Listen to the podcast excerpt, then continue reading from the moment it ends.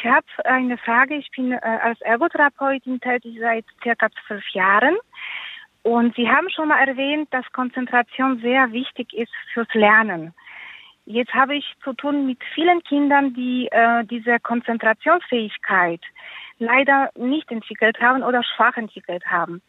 Äh, es gibt Kinder, die von Haus aus haben diese Fähigkeit, sich gut zu konzentrieren.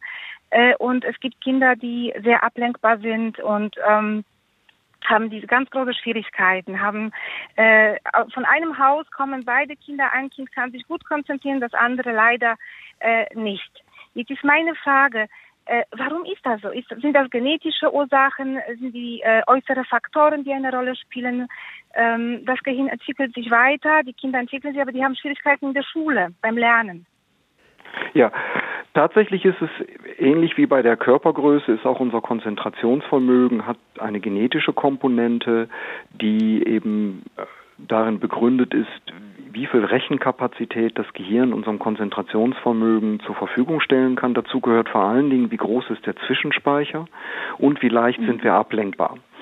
Da gibt es eine mhm. genetische Komponente, aber hinsichtlich der Ablenkbarkeit gibt es über dieser genetischen Komponente noch eine, ich sag mal, Lernkomponente.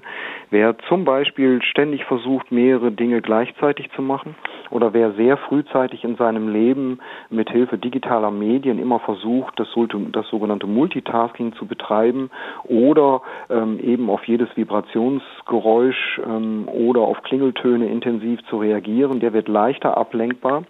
Und Ablenkbarkeit bedeutet eben auch geringeres Konzentrationsvermögen, weil man eben aus seiner Tätigkeit immer herausgerissen wird. Also das sind so zwei Komponenten, die hier eine Rolle spielen. Typischerweise haben Sie es da sicher mit Kindern zu tun, die an ADS, ADHS leiden. Das sind eben Kinder, die bedingt durch eine zu langsame Entwicklung bestimmter Botenstoffsysteme im Gehirn, die insbesondere mit dem Botenstoff Dopamin und Noradrenalin ja. arbeiten. Da gibt es, ich sag mal, Disbalancen, wo man auch tatsächlich über das Erlernen vom Bewegungsmuster das Konzentrationsvermögen über, über andere Wege steigern kann ähm, oder wo man halt äh, Erfolgserlebnisse generieren kann hinsichtlich dessen, wenn man doch bestimmte Bewegungen, bestimmte Abläufe gut hinbekommen hat. Und das hat tatsächlich eine ganz stark ähm, genetische Komponente. Da ist also jetzt nicht in Anführungsstrichen das Elternhaus schuld.